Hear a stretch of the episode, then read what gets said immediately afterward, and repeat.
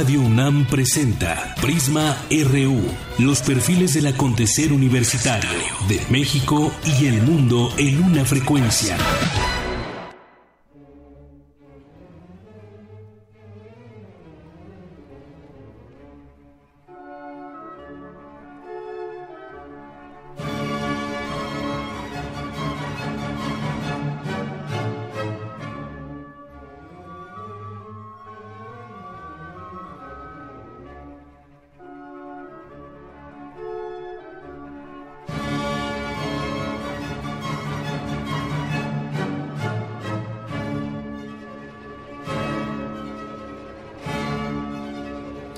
Tal? Muy buenas tardes. Gracias por acompañarnos hoy aquí en Prisma RU de Radio UNAM en este 1 de mayo del año 2017. Esto que estamos escuchando son Las bodas de Fígaro, el título original en italiano Le nozze di Fígaro. Es una ópera bufa en cuatro actos con música de Wolfgang Amadeus Mozart, compuesta entre 1785 y 1786 y estrenada en Viena el 1 de mayo de 1786. Es considerada como una de las mejores creaciones de Mozart y una de las óperas más importantes de la historia de la música. A pesar de recibir muchas críticas en su época, logró grandes éxitos en sus representaciones.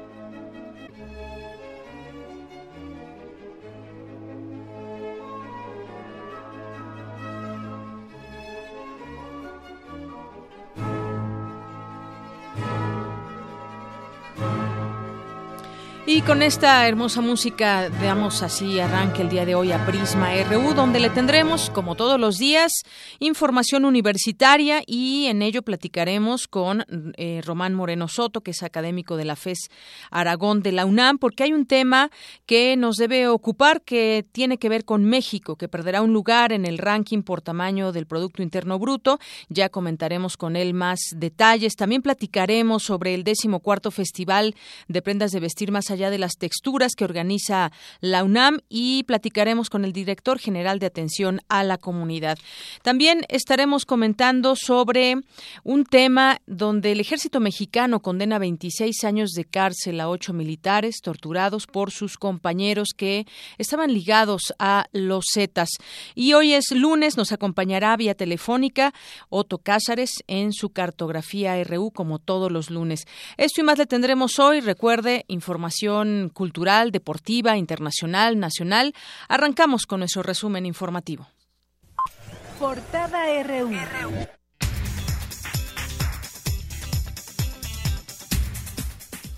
En este lunes 1 de mayo, en nuestra portada universitaria, Lorena Aguilar Arnal del Departamento de Biología Celular y Fisiología del Instituto de Investigaciones Biomédicas de la UNAM obtuvo una de las becas de investigación Research Grant Awards 2017. Este es un premio que otorga la Agencia Internacional Human Frontier Science Program. Esta es una agencia eh, que está dedicada a financiar proyectos científicos y pues, trayectorias científicas de investigadores muchas veces jóvenes que pueden tener gran potencial de, de, desarrollo. Esta agencia está financiada o bueno, le dan soporte económico a varios países y lo que se reconoce es un poco la trayectoria de investigador, la capacidad de desarrollar el proyecto y el proyecto en cuestión.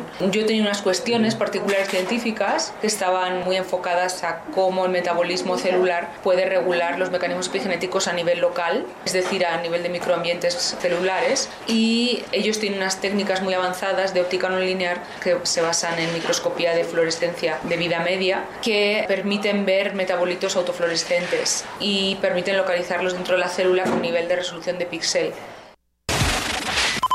Y buenas noticias para la UNAM porque alumnos de esta casa de estudios participaron en el concurso internacional para estudiantes de medicina en la India. El grupo universitario fue el único de México que quedó entre los seis semifinalistas.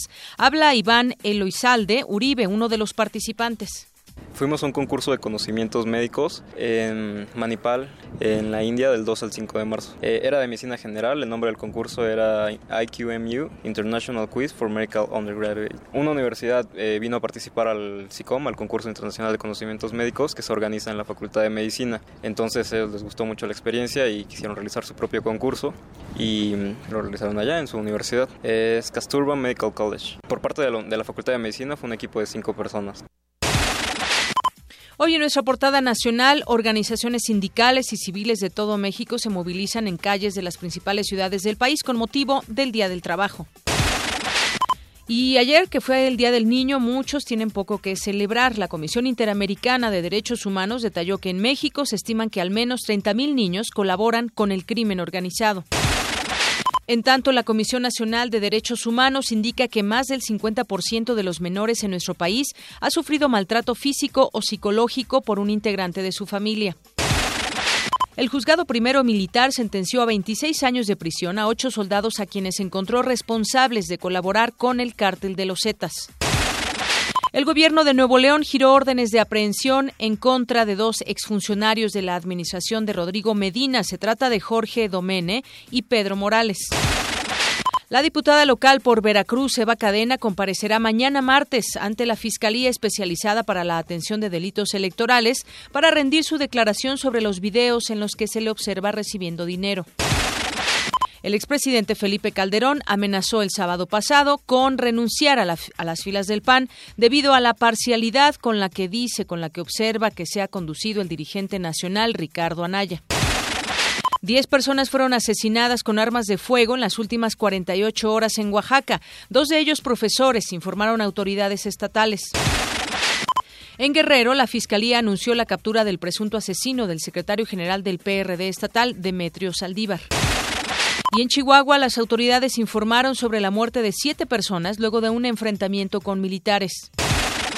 Dos funcionarios públicos del Instituto Mexicano de Cinematografía fueron sancionados por realizar contrataciones con propósitos irregulares, informó la Secretaría de la Función Pública. Eduardo Medina Mora, ministro de la Suprema Corte de Justicia, pedirá al IMSS una indemnización millonaria para un joven que cuando tenía 12 años fue infectado del virus VIH-Sida debido a una negligencia médica. En San Luis Potosí, la Secretaría de Salud confirmó cinco casos de malaria. Desde hace 20 años no se había registrado un paciente con esta enfermedad en todo el país. La Comisión Nacional del Agua informó que la Ciudad de México rompió récord ayer con la temperatura más alta desde 2003 al registrar 32.2 grados centígrados. De acuerdo con el INEGI, el Producto Interno Bruto de nuestro país creció 2.5% anual en el primer trimestre, un aumento superior al esperado, dijo el presidente de México, Enrique Peña Nieto. Sin embargo, la economía de México cayó un lugar en la lista del Fondo Monetario Internacional. Ahora se ubicará en el puesto 16 de 189 países en el ranking por tamaño del Producto Interno Bruto, su peor sitio desde 1996. En la presente administración, más de 6.700 negocios cerraron debido al clima de inseguridad, revelaron cifras del INEGI. Hoy en nuestra portada internacional, miles de venezolanos se concentraron este lunes para marchar a favor, pero también en contra del gobierno socialista de Nicolás Maduro. En otro punto, en París, Francia, durante una marcha por el Día del Trabajo, encapuchados lanzaron un carro en llamas y bombas Molotov en contra de policías antidisturbios, quienes respondieron con gases lacrimógenos. El exmandatario Luis Ignacio Lula da Silva ganaría holgadamente el primer turno de las elecciones presidenciales de Brasil en 2018, pese a su situación judicial por el caso Petrobras. Así lo reveló un sondeo de este país. Corea del Norte advirtió que impulsará a velocidad máxima su programa nuclear y que está dispuesta a efectuar en cualquier momento su sexta prueba nuclear. Vámonos un avance de la información cultural con Tamara Quiroz. Tamara, buenas tardes. Deyanira, muy buenas tardes. El consumo de pulque obedecía a reglas estrictas entre los antiguos nahuas y otros pueblos del México antiguo.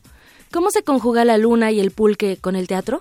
En un momento, el dramaturgo Guillermo León, director y actor de Conejo 401, nos los explica. Gracias. Vamos contigo, Isaí Morales, en los deportes. Buenas tardes. Muy buenas tardes, Deyanira. Hoy en el Zarpazo hablaremos sobre la investigación en biomecánica deportiva que realiza la UNAM. Todos los detalles más adelante. Gracias, Isaí. Campus RU. Bien, y después de nuestro resumen, vamos a entrar a nuestro campus RU de este día. Con tan solo 17 años, Roberto Isaac Santoyo, estudiante de la Preparatoria 6 de la UNAM, ya es miembro de la Junior Academy, de la Academia de Ciencias de Nueva York. Mi compañera Cindy Pérez Ramírez nos tiene los detalles de esta información. Adelante, Cindy. Buenas tardes, Deyanira y Auditorio de Prisma RU. Un estudiante de la Escuela Nacional Preparatoria número 6 de la UNAM fue elegido miembro de la Junior Academy de la Academia de Ciencias de Nueva York, la tercera más antigua en Estados Unidos. Nos referimos a Roberto Isaac Santoyo, estudiante de quinto semestre, quien dijo a Radio UNAM cómo fue aceptado. Solo había que hacer un ensayo de inglés y hacer un examen de conocimiento de las ciencias y matemáticas. El ensayo era básicamente por qué debería yo ser miembro de de la Academia de Ciencias y mi interés por el modelo STEM, que es de ciencias, tecnología, ingenierías y matemáticas. Y pues di unos puntos eh, diciendo que a mí me interesaban mucho estas áreas y puedo manejarlos de una mejor manera que en otras áreas y se me facilita y creo que esto sería una oportunidad para que se me abrieran otras puertas. Lo que se tiene que hacer ya siendo miembro de la academia es realizar uno de los de los retos y ya es seguir estando en los retos. Como es la Junior Academy, se tiene hasta cierta edad, en, eh, en mi caso es hasta los 21 años. Alrededor de 200 estudiantes de todo el mundo fueron aceptados en esta convocatoria y él es el único mexicano. Luego de ser aceptado, formó equipo con una venezolana, un colombiano, un brasileño y un húngaro para crear un proyecto sobre energías renovables y reducción de electricidad al que denominaron Heldicir. Consiste en un en un software que calcula las horas pico en, eh, en que se trabaja en, un, en una tienda departamental las 24 horas del día o en un almacén y da una cierta cantidad de energía y cuando ya las horas las horas de trabajo eh, están disminuyendo o sea la demanda de energía cada vez es menor ya da una menor cantidad de energía para una mayor eficiencia. Pues este proyecto lo terminamos en noviembre y ahora lo estamos desarrollando como un como un producto y lo vamos a exponer en la academia en frente de muchos premios Nobel y otros empresarios para ver si invierten en nuestro proyecto. Santoyo viajará a Nueva York el próximo 8 y 9 de mayo para asistir a la celebración del bicentenario de la Academia de Ciencias, donde tendrá oportunidad de conocer personalidades del área científica y algunos premios Nobel. Hasta aquí el reporte. Muy buenas tardes. Gracias, Cindy. Muy buenas tardes. Vamos ahora a otra información. ¿Ha usted escuchado que solo usamos el 10% de nuestro cerebro? Pues al parecer esto se trata de un mito, un mito que se ha difundido por varios años. Un académico de la UNAM nos explica los motivos. Mi compañero Jorge Díaz nos tiene la siguiente información. Deyanira, muy buenas tardes. El ser humano cuenta con circuitos cerebrales que conforme pasa el tiempo se van conectando para que aprenda todos los conocimientos y experiencias que desde el nacimiento entran en una dinámica que hacen que se conozca el lenguaje, la escritura y la lectura, por ejemplo.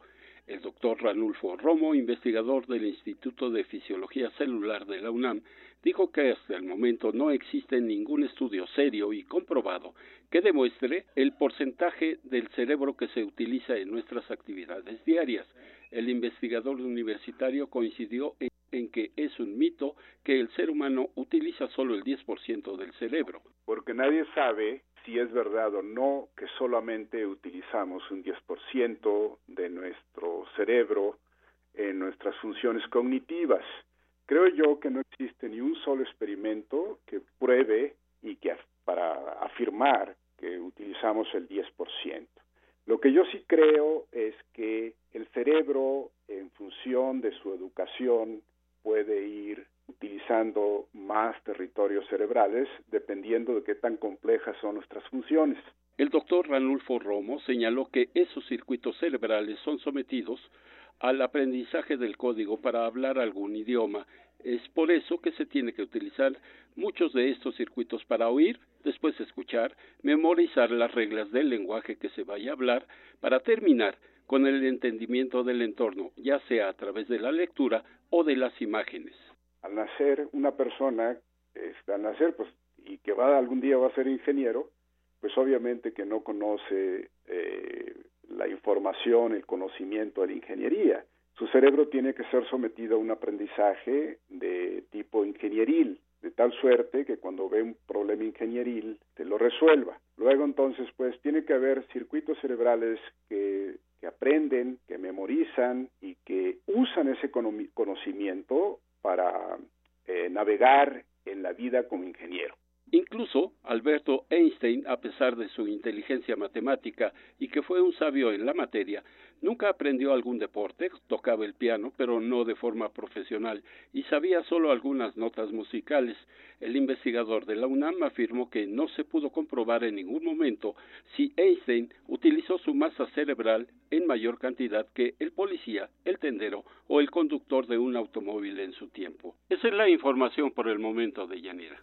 Gracias, Jorge. Muy buenas tardes. Pues interesante lo que dice este académico Ranulfo Romo en torno a cómo se usa el cerebro, qué porcentaje usamos de nuestro cerebro. Y sí, efectivamente, muchas veces, no sé si les ha pasado cuando aprenden un idioma y hay algún matemático, algún ingeniero, ellos aprenden de una manera diferente el idioma, justamente por esos circuitos cerebrales que nos habla el doctor Ranulfo Romo. En otra información, desde el año 2011, la UNESCO declaró el 30 de abril como el Día Internacional del Jazz, con el objetivo de reunir escuelas, artistas, historiadores y fans del jazz para celebrar y aprender sobre el arte del jazz, sus raíces, su futuro y su impacto. Mi compañera Ruth Salazar nos preparó una nota sobre un poco de jazz. Adelante.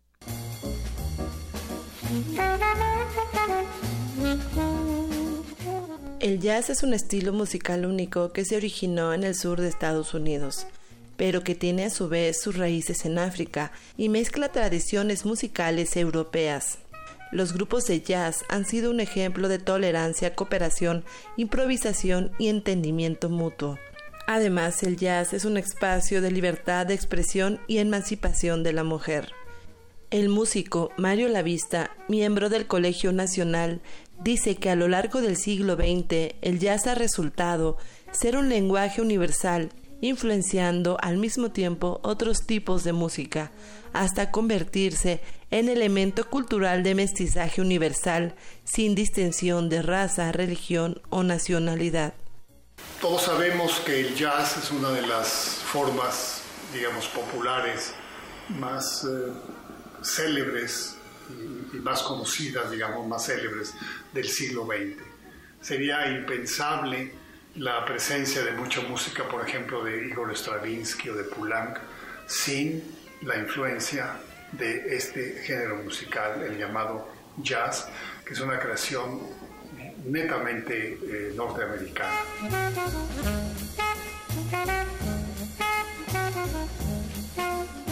El también compositor habla sobre los instrumentistas del mundo del jazz. En el mundo del jazz ha habido instrumentistas realmente geniales que han tenido una influencia muy importante en el mundo de la música clásica. Pienso también en uno de los más grandes trompetistas de la historia, que es Miles Davis.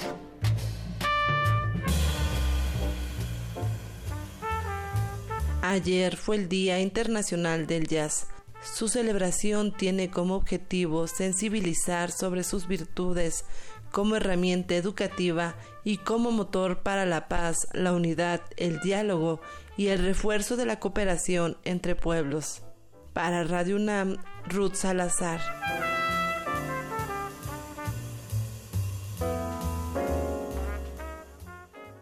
Prisma RU.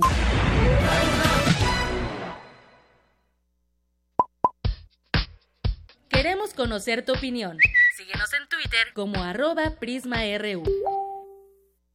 Pues bien, sí, háganse presente a través de nuestras redes sociales que acaban de escuchar y a través del número en cabina 5536-4339. Estamos trabajando para usted con muchísimo gusto y nos vamos ahora dentro de nuestro campus RU a entrevistar al maestro Eduardo Guerrero Villegas. Él es director general de atención a la comunidad porque nos va a platicar del decimocuarto Festival de Prendas de Vestir Más Allá de las Texturas. Maestro, les saludo, les saludo con mucho gusto. Muy buenas tardes. ¿Cómo estás? Me da mucho gusto saludarte aquí a ti, a ti y a todo tu auditorio. Bueno, pues invítenos a este festival, de qué se trata, cuándo arranca, qué podemos encontrar. Pues te comento que vamos a estar en el Palacio de Minería a las 8 de la noche el día 3 de mayo, que está en Tacuba número 5. Y justamente lo que es es el certamen de pasarela en su decimocuarto edición de prendas de vestir, que es el patrimonio de la UNAM, más allá de las texturas, que va a estar totalmente plagado de creatividad y obviamente buscar la pertenencia y el orgullo universitario a través de estas este, grandes vestimentas que van a aportar los universitarios de la máxima casa de estudios, la Universidad de la Nación. Muy bien, maestro. Hábleme un poco de estas prendas de vestir, justamente, cómo, eh, quiénes las realizan o qué tipo de prendas. Amplíeme un poquito más esta información. Claro que sí. Mira, te comento que son los universitarios que son convocados para la creatividad y para que toquen la parte de este patrimonio cultural que tenemos a través de los murales, a través de sus monumentos y van a estar este, todos estos comunicados en el en el vestimenta en toda la en toda la parte del bueno bueno. Sí sí le escucho. Ah perdóneme. Eh, te comento que todo va a estar plasmado particularmente con los universitarios a través del diseño y van a estar difundiendo todo lo que es la cultura universitaria de todos estos murales, de todos estos edificios y van a estarse plasmando en esta vestimenta que vamos a tener el día 3 de mayo. Más allá de las texturas, van a estar conviviendo universitarios de todas las facultades, de todos los SH, de todas las preparatorias y justamente vamos a estar en halagando todo Sí, halagando todo. Bueno, en un momentito más retomamos la comunicación con el maestro Eduardo Guerrero Villegas, director general de atención a la comunidad. Nos decía que pues van a participar estudiantes ahí en el Palacio de Minería el 3 de mayo. Queremos preguntarle a qué hora arranca este este festival en donde se va a mostrar el diseño, la cultura universitaria, como bien nos estaba platicando hace unos momentos. Ya ya recuperamos la comunicación. Maestro, pues nos decía eh, esto inicia el próximo 3 de mayo, ahí en el Palacio de Minería. ¿A qué hora y quiénes están invitados? Bueno, están invitados todos los universitarios. Perdóname, pero es que se cortó. Te comento que la particularidad de estos universitarios es de confeccionar este, prendas de vestir para hombre mujer o unisex con la base de los murales o edificios que conforman el patrimonio artístico cultural de la máxima casa de estudios. Esto obviamente basado con las construcciones que están son de la época y algunas coloniales, como tú bien lo sabes.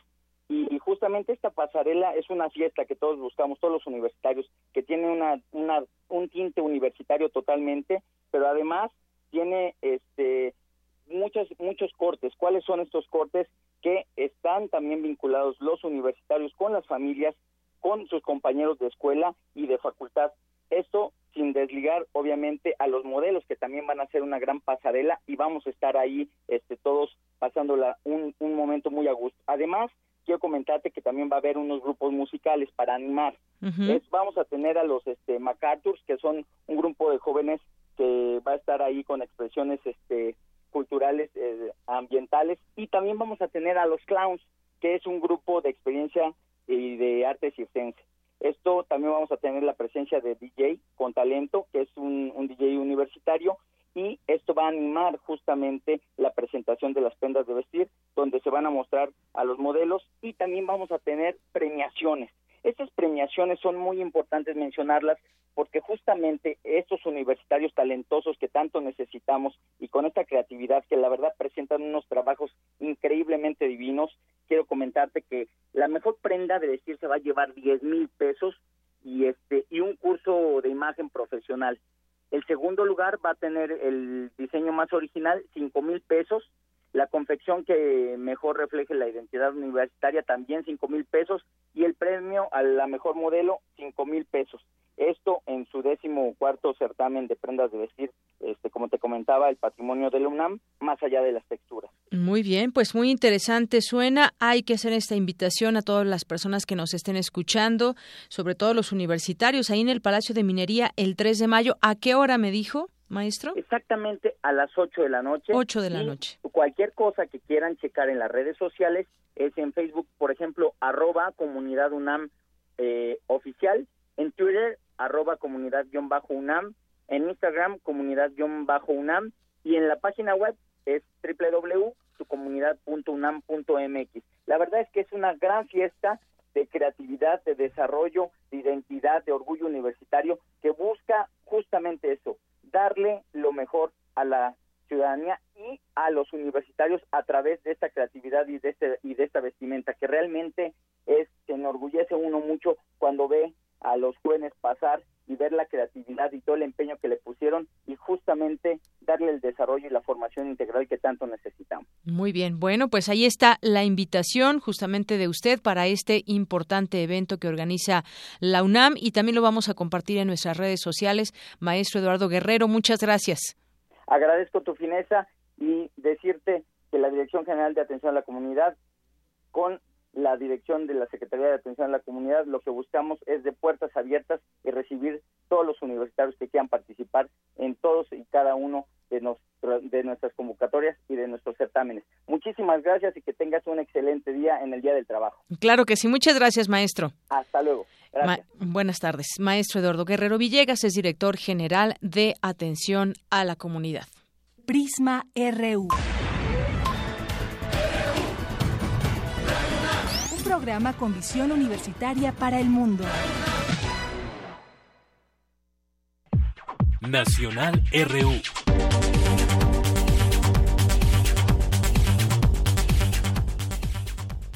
Bien, pues hoy, como saben, es el Día eh, del Trabajo y aquí en México también, porque más adelante lo vamos a ver en algunos países en, internacional, cómo están eh, festejando, reclamando o haciendo peticiones. Aquí en el caso de México, bueno, se informó desde temprano por parte de la Secretaría de Seguridad Pública eh, que pues se había dado inicio a la marcha del Ángel de la Independencia al Zócalo por motivo del Día del Trabajo. Ahí participan sindicatos, activistas, exigen que mejoren las condiciones laborales de los mexicanos.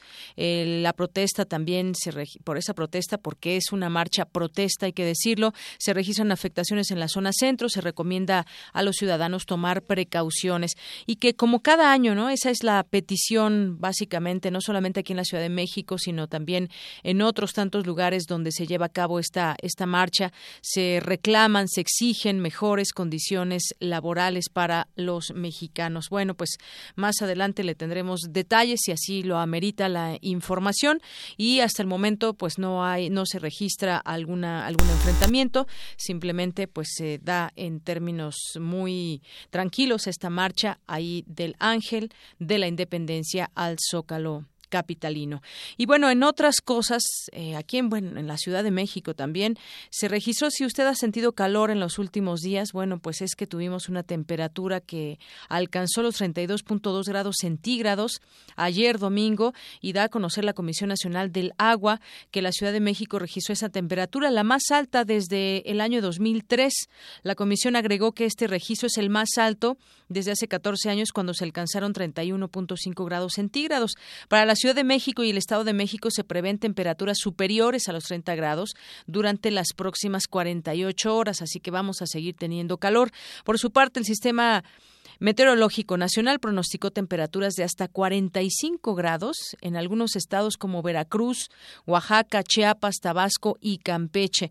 Pero también se reporta que hay un frente frío 44 que se irá extendiendo desde el norte del Golfo de México hasta el norte de Veracruz, así que pues bajarán en algún momento un poco las temperaturas. Y hay otras cosas en los temas políticos. ¿Quién creen ahora que amenaza con salirse de su partido? Bueno, pues ni más ni menos que el expresidente presidente Felipe Calderón amenazó desde el sábado con renunciar a las filas del PAN de su partido, ese que lo llevó a la presidencia de la República, debido a la parcialidad, dice, con que se ha conducido el dirigente nacional Ricardo Anaya. Y al calor de la primera sesión del Consejo Nacional Albiazul y durante un ríspido altercado con el consejero tabasqueño Juan José Rodríguez Prats, el exmandatario defendió la aspiración presidencial de su esposa Margarita Zavala y descalificó el padrón de militantes. Dijo, yo creo que lo que debemos hacer es precisamente evitar que lleguemos a estos extremos. Antes, Calderón ya había perdido un primer round con Anaya luego de que se rechazara su propuesta de crear una comisión para supervisar el manejo de los recursos asignados a comités estatales y municipales y la de pedir un crédito de 100 millones 100 millones de pesos para reforzar las campañas y en el Estado de México, Nayarit y Coahuila. Así que, pues no le gustó cómo se manejaron las cosas, no le gustó cómo se rechazó su propuesta y nada más dice que pues podría renunciar al PAN.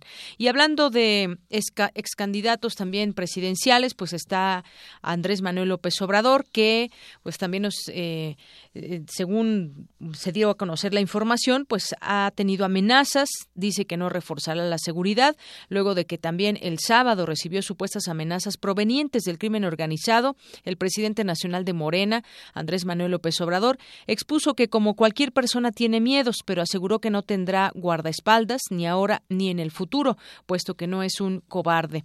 Es lo que dijo en el primer mitin de la candidata del Estado de México, de Delfina Gómez se realizó frente al Palacio Municipal y también eh, hubo un segundo evento este día, ese día, el sábado, ante unos cinco mil simpatizantes allá en Cuautitlán, Izcalli. Ahí López Obrador dijo que el sábado hubo mantas y quemaron carros y se atribuyó esos hechos a la familia unida. ¿Quiénes son? Dijo los de la mafia del poder aseveró y agregó que no se doblegará. Esto sucedió el sábado pasado en Acolma, en previo a un mitin de Morena, donde apareció una manta firmada por el supuesto grupo La Familia Unida con amenazas a López Obrador. Y bueno, quien le dio su solidaridad a través de Twitter fue Felipe Calderón y dijo más allá de diferencias políticas, son inadmisibles estas amenazas en el caso a López Obrador.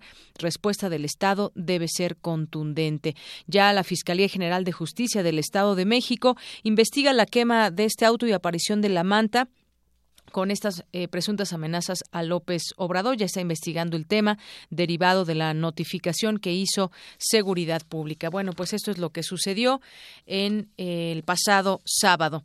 Y bueno, aquí en, en otras cosas también murieron siete civiles en un enfrentamiento con las Fuerzas Armadas este domingo. La Fiscalía de Chihuahua eh, detalló sobre un enfrentamiento entre militares y civiles, el cual reportó un saldo de siete personas fallecidas en el poblado de La Grulla, de acuerdo con el reporte oficial de la Fiscalía. Los 15 militares que iban a bordo de dos vehículos recibieron disparos de los civiles, por lo que respondieron a la agresión. Tras este tiroteo, eh, perecieron siete hombres quienes portaban chalecos antibalas y armamento. Los fallecidos son hombres de entre 24 y 30 años de edad. Bueno, en, esto, en estas notas en el México pues violento que se vive en varias partes de nuestro país. Y bueno, ligado con esta información, desafortunadamente 30.000 niños están inmiscuidos en la delincuencia organizada es lo que se da a conocer. Han colaborado con la delincuencia organizada, así lo dio a conocer la Comisión Interamericana de Derechos Humanos en el informe Violencia, Niñez y Crimen Organizado, que este organismo internacional detectó que estas actividades en las que se ve inmiscuido el sector infantil destacan la extorsión, el tráfico de personas, la piratería y el narcotráfico. Bueno, y nos vamos ahora, nos vamos ahora con otra información. Ya tengo la línea telefónica al maestro Román Moreno Soto, él es académico de la FES Aragón de la UNAM. ¿Qué tal, maestro? Bienvenido, muy buenas tardes. Buenas tardes, Deyanira. ¿Cómo estás? Muy bien, muchas gracias. Pues aquí llamándole para preguntarle sobre el impacto de la economía de México, que cae un lugar en la lista del Fondo Monetario Internacional, perderá un lugar en el ranking por tamaño del Producto Interno Bruto. ¿Esto qué implica para México? ¿Qué significa, maestro? Bueno, eh, lo que significa son dos eh, factores importantes. Eh, recordemos que ese ranking lo, hace el Fondo Monetario Internacional tomando en cuenta el tamaño del Producto Interno Bruto y bueno, eh, el tamaño del Producto Interno Bruto lo, lo, mide a partir de los dólares. Entonces, este, hace un equivalente en, en, en cuanto a dólares y en ese sentido, pues nuestro país ha perdido tamaño en cuanto a volumen y en cuanto a valor de su economía. Eh, ¿Y eso cómo se puede expresar? Pues eso se, expresa en un fenómeno que ha sido eh, bastante recurrente a partir del diseño de Enrique Peña Nieto, en el sentido de, que nuestra economía se ha depreciado, el, valor del peso con respecto al dólar se ha depreciado en el 60%. Entonces, si tenemos una depreciación de, del peso mexicano con respecto al dólar, pues tenemos este, esta situación de que eso ha significado un, un menor eh, valor y volumen en cuanto al, tamaño total de la economía mexicana, por un lado, y por otro lado, otro factor importante ha sido eh, la pérdida de dinamismo de la economía mexicana, en, el sentido de que en los últimos 10 años la, la tasa la tasa de, crecimiento del Producto Interno Bruto en nuestro país no ha sido superior en promedio al 2%. Entonces, ese es un, un, reflejo del magro eh, de los magros resultados que han dado eh, las políticas económicas en, los últimos 10 años y en particular en, los años que, llevamos de, de este último sexenio.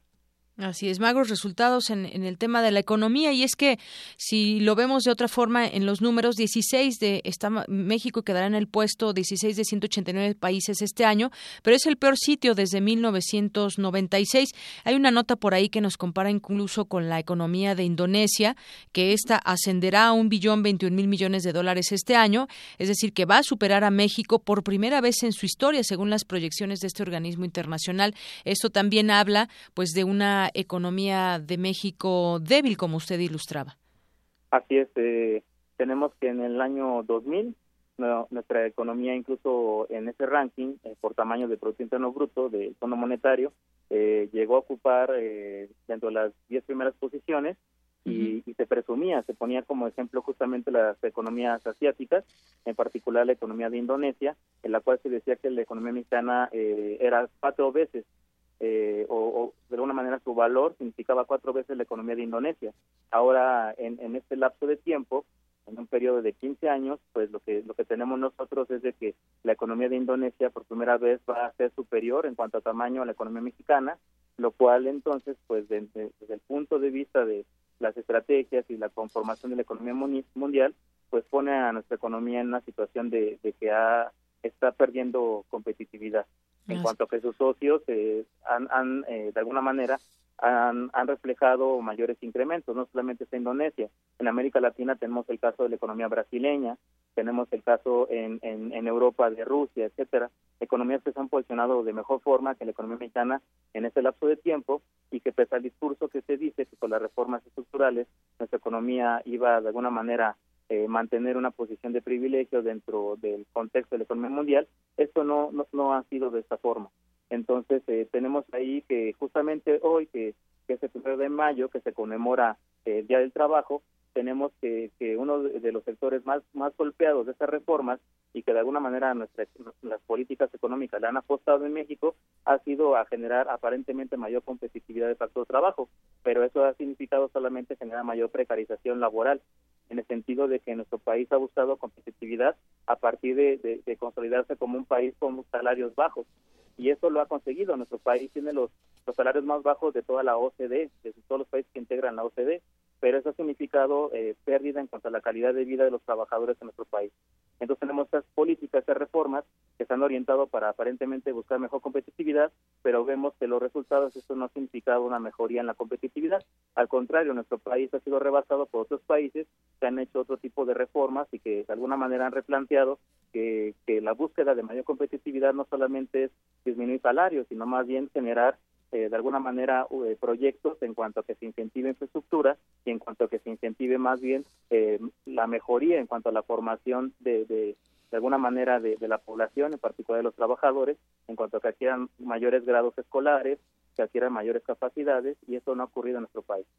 Y es maestro aquí donde se ve justamente la realidad ante un discurso donde nos dice que pues la economía, la macroeconomía va teniendo una estabilidad, pero cuando se hacen este tipo de revisiones ya comparándonos con otros países, por ejemplo, en otros años y actualmente qué está pasando con México, es donde nos damos cuenta que pues la realidad supera todos esos discursos que de pronto pues vienen desde desde el ámbito federal, desde un gobierno que pues quisiera ver esos números buenos y lo quisiéramos ver todos, no solamente verlos, sino sentirlos en la economía cotidiana, pero pues sin duda, como usted dice, el núcleo más golpeado pues es el de los trabajadores, ahí se ven muchas de las condiciones de trabajo, el salario comparado con otros países, la OCDE decía usted pues que hace también una un, análisis sobre sobre lo, que sucede en México.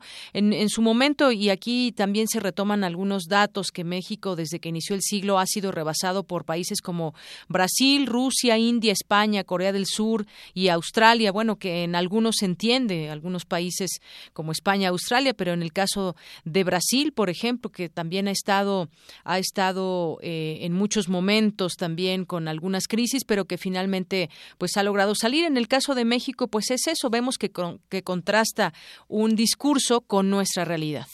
Así es, yo creo que en los últimos 30 años se le apostó a nuestro país a partir de la inclusión del modelo neoliberal a generar una república manufacturera, maquiladora, y las consecuencias ya son palpables en cuanto a la desigualdad social, en cuanto a la falta de oportunidades.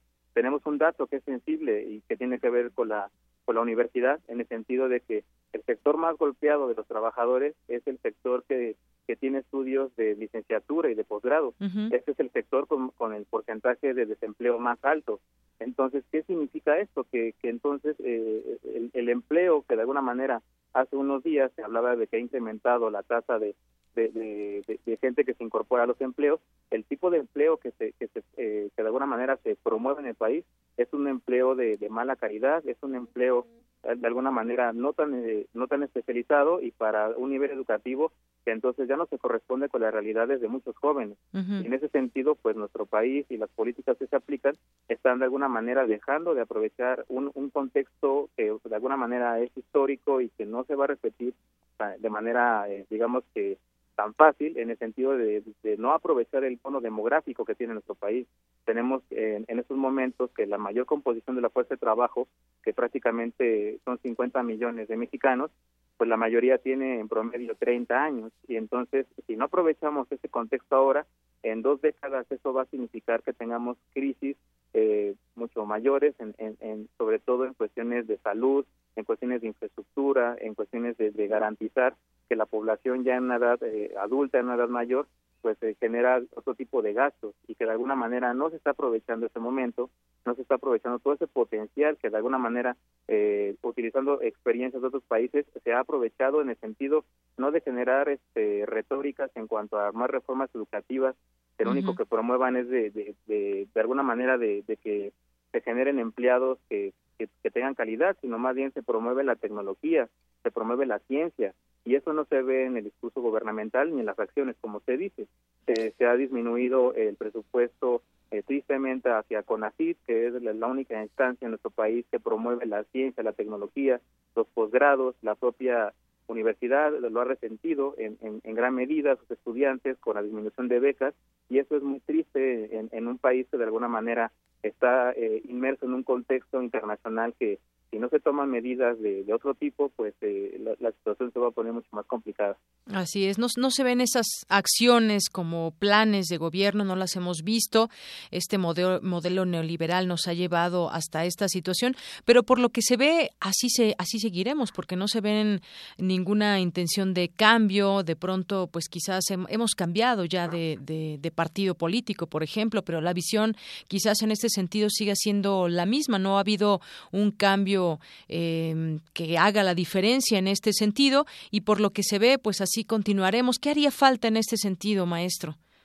Yo creo que lo que hace falta es una reorientación de, la política nacional, no solamente la económica, sino la social, eh, un, replanteamiento de la sociedad mexicana hace falta.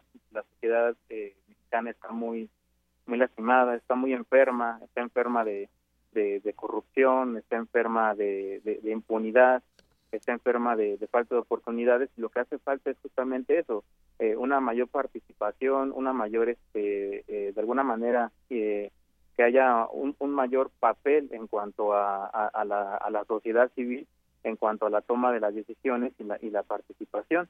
Desgraciadamente en nuestro país esa partidocracia pues también no permite que sea la, la, propia sociedad civil la que, la que participe de manera más activa. Yo creo que ahí lo importante es algo que que siempre se ha dejado de, lado en, los esquemas este, gubernamentales en, nuestro país, que es la participación mucho más activa de, los jóvenes. Los jóvenes, de alguna manera, tienen esa responsabilidad no en el futuro, sino en el presente. Y me parece que en nuestro país hay muchos jóvenes con mucha preparación que si bien no tienen una oportunidad, pues de alguna manera tienen que buscarse los canales para que su talento y para que una perspectiva diferente trascienda. Y, eso solamente se hace pues con un con un, planteamiento de, un proyecto de nación diferente al que se ha llevado a cabo porque el que se ha llevado a cabo no funcionó no funciona y como usted dice no funcionará. Entonces se tiene que buscar otros cauces que que de alguna manera impliquen una mayor participación de la, de, la ciudadanía. Así es, en esta, en esta exigencia. Y bueno, pues así, así terminamos esta, esta entrevista, aunque hay que decirlo también, quienes están en el top 10. Iniciábamos con que, con que México disminuye un peldaño, pero en los 10 está conformado por tres naciones americanas, tres asiáticas, cuatro europeas. Estados Unidos ha liderado el ranking global desde el siglo pasado y va a continuar en la cima por lo menos la siguiente década, según, eh, según el, el Fondo Monetario. Luego el PIB de China, que sigue de China que sigue en el segundo peldaño desde 2010, después de ocupar el sexto lugar a inicios de este siglo, mientras que la India va a ocupar ese lugar en 2017, tras ubicarse en el sitio 13 en 2000, depreciación y lento dinamismo, entre otras cosas. Bueno, pues ahí está quienes integran, algunos de los que integran el top 10 en este tema de las economías. Pues, maestro, muchísimas gracias por compartir con nosotros su análisis. No, al contrario, le agradezco por el espacio y bueno, pues un saludo muy fuerte para toda su audiencia. Hasta luego, gracias, buenas tardes. Hasta luego, buenas tardes. El maestro Román Moreno Soto es académico de la FES Aragón de la UNAM.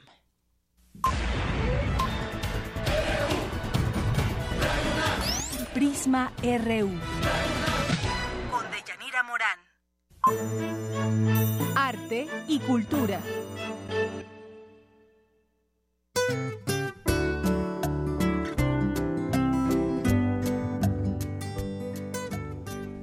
Bien, Tamara, ¿qué tal? Buenas tardes. Hola, Deyanira, ¿cómo estás? Muy bien, muchas gracias. Muy bien, qué bueno. Te saludo con mucho gusto también a todos nuestros amigos que nos acompañan hoy desde sus casas. Tal vez algunos estén en la oficina, puede ser que sí, así como nosotros muy trabajadores.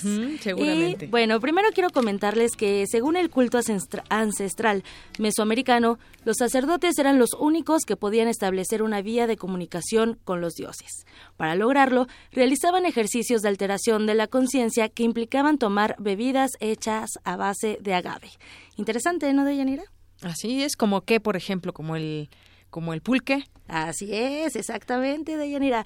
Pero, ¿cuál era ese elixir de los dioses precisamente? Así, ya lo, ya lo mencionaste muy bien, el pulque. Pero para hablarnos de esto y más, esta tarde nos acompaña Guillermo León. Él es dramaturgo, actor y director de Conejo 401. Guillermo, bienvenido. ¿Qué tal? Muchas gracias. Buenas tardes. Muy buenas tardes, Guillermo. ¿Qué es Conejo 421? Uno. 401. Perdón, 401. Es muy interesante el 401 y agradezco la introducción acerca del Octli como esta bebida sagrada. Eh, Conejo 401 es una obra que ya tiene un largo recorrido, se escribió en el 2004 eh, en la cual yo trato el tema de la mitología eh, nahua acerca de los 400 conejos, que son los 400 hijos de la diosa Mayahuel, la diosa del pulque. Y bueno, está esta tradición de que una vez al año los mexicas se emborrachaban para encontrar su conejo. Una vez al año, no era, era ritual, era una forma de alterar su conciencia, como muy bien decías, para encontrar el conejo. El conejo es la fuerza que hay dentro de cada uno de nosotros, es el impulso para descubrir qué es lo que venimos a hacer aquí a la Tierra. Eh, esta obra la habíamos trabajado un poco antes, hice, hice una, versión sobre ese mito donde la, crucé con las, vacantes de Eurípides. Esto lo hicimos en Francia, en la ciudad de Lyon. Esta obra la hice para un, un colega, Pascal Corme en ese, en ese entonces. Em, quería yo contraponer este mito de los, de los 400 conejos con nuestra sociedad contemporánea, por eso 401. 400 para los nahuas significa infinito. Innumerable, incontable. Incontable, como, como el universo. Y uno, pues es lo, el mono, es el individuo, es la unicidad. Entonces queríamos... Eh, analizar la contradicción entre fundirte con el cosmos y ser tú. Eh, la anécdota habla de un hombre que se enferma de civilización y decide partir de una civilización muy, muy ordenada, muy estructurada. Eh, vive en Francia, se viene a México a buscar la paz, pero no encuentra otra cosa sino la guerra consigo mismo. Muchas veces emprendemos grandes viajes eh, geográficos, pero no podemos escapar de nosotros mismos. Este hombre ha cometido algo muy feo en su pasado, que nunca decimos, lo dejamos muy abierto para que cada quien interprete qué fue lo malo que él cometió. ¿Qué es eso que no lo deja en paz, esa culpa que está cargando eh, encima? Viene a México, viaja por todo el país, se pierde en los desiertos, en las selvas, en el violento cañón del sumidero, en las ciudades de Piedra Roja, etcétera. Oye, pero este protagonista escoge escenarios bastante mágicos, ¿no? Efectivamente. Él, sabe a dónde viajar. Él sabe a dónde viajar. Él sabe a dónde viajar y perdido en las sierras encuentra un niño que le platica de los conejos y de repente este niño le abre la puerta a un universo bastante chamánico que es el, el, mundo de los conejos, de estas fuerzas, de esta suerte de, de, nahuales quizás podríamos, podríamos llamar. Y le va a presentar esta mitología. Después este hombre va, va a enfrentar esta cosa horrible que hizo en el pasado y, y enfrentar un huracán. No, no les cuento mucho más para que nos acompañen el día de mañana en un teatro en punto de las 8.30 de la noche al estreno de Conejo 401. Esta obra, como les comentaba, la creamos en Francia en el 2004. Después eh, vinimos a México, estuvimos de gira por acá. Pasó el tiempo en un encuentro de dramaturgos que, que organizamos en, en Lyon en 2011. Um, pues se me propuso retomarla como, como lector y bueno, una cosa llevó a la otra y terminé volviendo a agarrar esta, esta historia que ya tiene un rato. Y bueno, pues uh, Itzel Razo tuvo a bien invitarme a formar parte de este encuentro de dramaturgia eh, mexicana que tendrá lugar en un teatro. Así es, precisamente de Yanira Guillermo no viene solo, viene muy bien acompañado por Itzel, Itzel Razo. Eh, ella es actriz y también es directora de este ciclo que bien mencionas de dramaturgia mexicana. Itzel, bienvenida. Muchas gracias y buenas tardes. Oye, Conejo 401 es la antesala, es, es la inauguración para este, este ciclo de dramaturgia. Así es, eh, abrimos el ciclo con Conejo 401. Eh, que es una obra muy pertinente porque pues justo tiene o encierra todo lo que es la cultura mexicana y como un individuo eh, la aborda para una, un crecimiento personal y espiritual. Y bueno, este ciclo consiste en presentar nueve obras diferentes de nueve autores diferentes, un mes cada obra distinta y cada dramaturgo diferente. Vamos a tener eh, la programación de mayo a diciembre y digamos que eh, cada mes va a haber un dramaturgo que va a presentar una obra y que al final de sus presentaciones va a poder tener charlas con el público donde pues el público manifestará sus inquietudes, eh, sus dudas, sus preferencias, de lo que le gustó, lo que no le gustó, como abrir esto, este diálogo espectador. Eh, actor o espectador autor, ¿no? Que en este caso pues serán las dos cosas. Y en este caso Guillermo es el que empieza con estos diálogos y este debate con Conejo 401. Así es. ¿Eres algún conejo en especial? De los que se mencionan en, la leyenda? Qué fuerte pregunta. A veces pienso que soy el del amor, a veces pienso que soy el de... es complejo. Oye, los conejos eh, son muy fértiles también, ¿no? De hecho, se les, se les conocía por eso, por la fertilidad. Por su fertilidad, exactamente. ¿Tiene que ver con tu personalidad? Wow, eh, me es muy buena pregunta. Digo, me encanta encarnar este, este personaje. Yo mismo lo escribí y entonces una es, un, es un proceso complejo, ¿no? De autoexplorarte. A mí me gustó abordarlo para tener un trabajo de autoentrenamiento como actor. Yo he trabajado mucho solo, trabajo mucho mis, mis textos, los monto demasiado y a mí me sirve para, para pulsarme como actor y para ver cómo voy cambiando en mi, en mi propia vida eh, tanto en lo que estoy viviendo como en cuestiones técnicas, actorales. En este caso es de nuevo volver a afrontarlo y ver en dónde estoy yo en mi, en mi, en mi trabajo actoral. Por otra parte, me interesa mucho divulgar todo este tipo de, de de las raíces, mitologías y contrastarlo pues con la civilización occidental que finalmente somos. A veces me sorprende que mucha gente no sabe lo que significa México, por ejemplo, ¿no? Claro por hablar de alguna cosa. Y, los propios mexicanos no lo, no lo sabemos o no lo valoramos. No lo valoramos. Y por otra parte me gusta mucho, últimamente he estado dando cursos a chicos muy jóvenes y ellos están muy interesados, ¿no? Estos chicos, chicos muy jóvenes que a veces a priori, hay estos millennials que nacieron con el Internet, no es cierto, ¿no? Yo tengo muchos alumnos que están muy interesados en, entender tengo raíces uh, nahuas, eh, tengo tengo ancestros españoles, tengo un perfume árabe también y vivimos en este mundo. Creo que es muy importante conectar con todas las raíces y darnos cuenta que finalmente todo es una correspondencia y que todos somos humanos.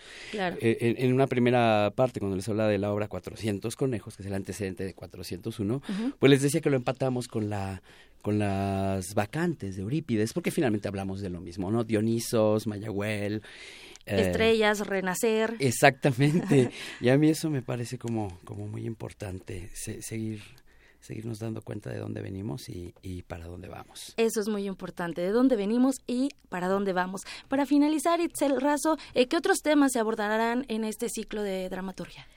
Eh, pues tenemos, eh, como mencioné anteriormente, nueve obras programadas. La que sigue eh, después de la de Guillermo León es una obra que se llama Me sale bien estar triste, que es de una escritora muy joven llamada Jimena M. Vázquez, que habla sobre el amor y el desamor, los encuentros entre parejas y que al final lo único que tienen en común estas historias de amores que les sale bien estar tristes o sentirse tristes al pensar en el amor. Después tenemos una obra más adelante por octubre y noviembre que se llama La Cría y esta obra pues es una obra de terror psicológico. Como se pueden ver son obras muy contrastantes entre sí. También tenemos en septiembre otra obra que se llama Lectura de Éxodos, que es una obra que habla sobre la migración y sobre los procesos eh, migratorios eh, en, en nuestro país. Y bueno, en este caso lo va a llevar a cabo el autor en la comunidad de la Condesa. Y también tenemos otra obra que se llama La invención de la historia, histeria, perdón, de Luis Alcocer, que tiene que ver con el psicoanálisis, con eh, problemas existenciales de los personajes. Entonces, si se pueden dar cuenta, es realmente una amplia gama ¿no? de temas. Todo un abanico de emociones y de imaginación. Entonces, Deyanira, no se pierdan Conejo 401 y el ciclo de dramaturgia mexicana todos los martes de mayo a las 8.30 de la noche en un teatro, no se espanten, así se llama un teatro. y está ubicado en... Está en Nuevo León 46, en la colonia Condesa, justo enfrente del Parque España. Y a todas las personas que acudan mañana diciendo que escucharon este programa aquí en Radio NAM, se les va a hacer el 50% de descuento. Perfecto. Cuesta 150 normal, así que 75 pesos por ir al teatro.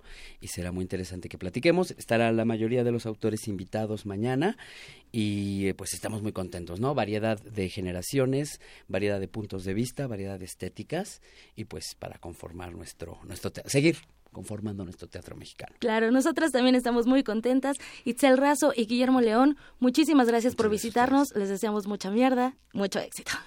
Muchas gracias. Deyanira, les deseo una excelente tarde. Gracias, gracias Tamara, gracias a Guillermo y Itzel por visitarnos y nos vamos a un resumen de la información.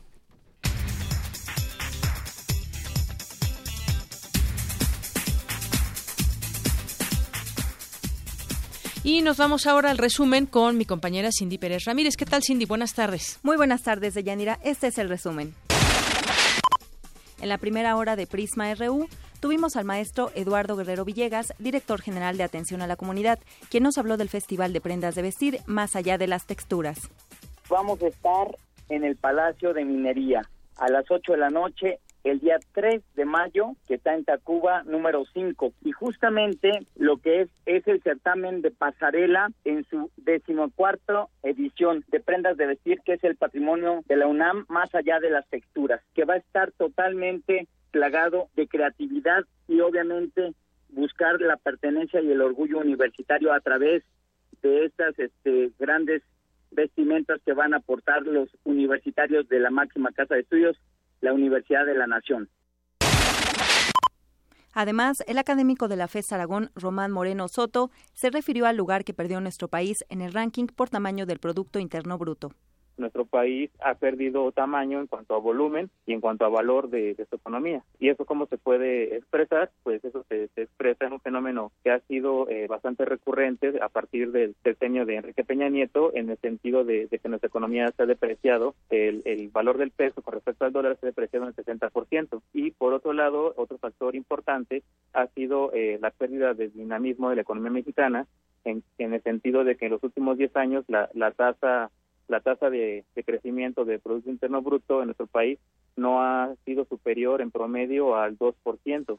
Entonces, ese es un, reflejo del magro resultados que han dado eh, las políticas económicas en, en los últimos 10 años.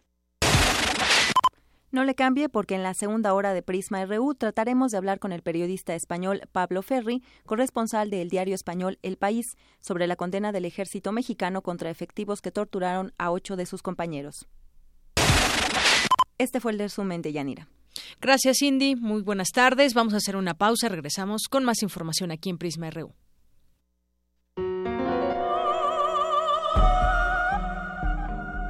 96.1 de FM. Transmitiendo desde Adolfo Prieto 133, Colonia del Valle, en la Ciudad de México. Escuchas XEUN. Radio UNAM.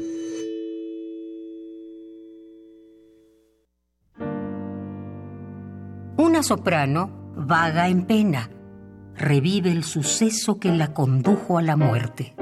Locura, castigo, rebeldía. Heroínas transgresoras. Farsa trágica interpretada por Luz Angélica Uribe para mayores de 12 años. Todos los lunes de mayo a las 20 horas en la sala Julián Carrillo de Radio UNAM. Entrada libre. Ven y pierde la cordura.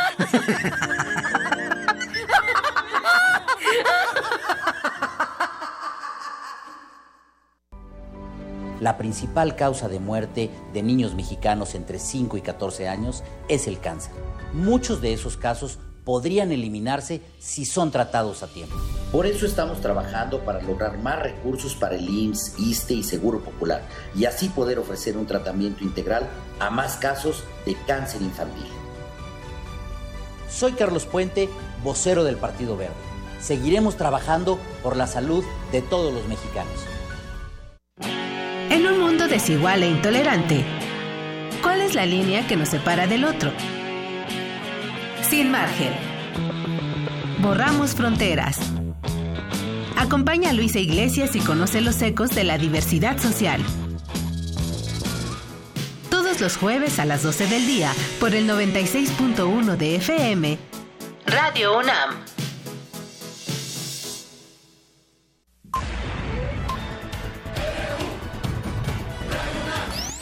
Prisma RU. Con Deyanira Morán. Queremos escuchar tu voz.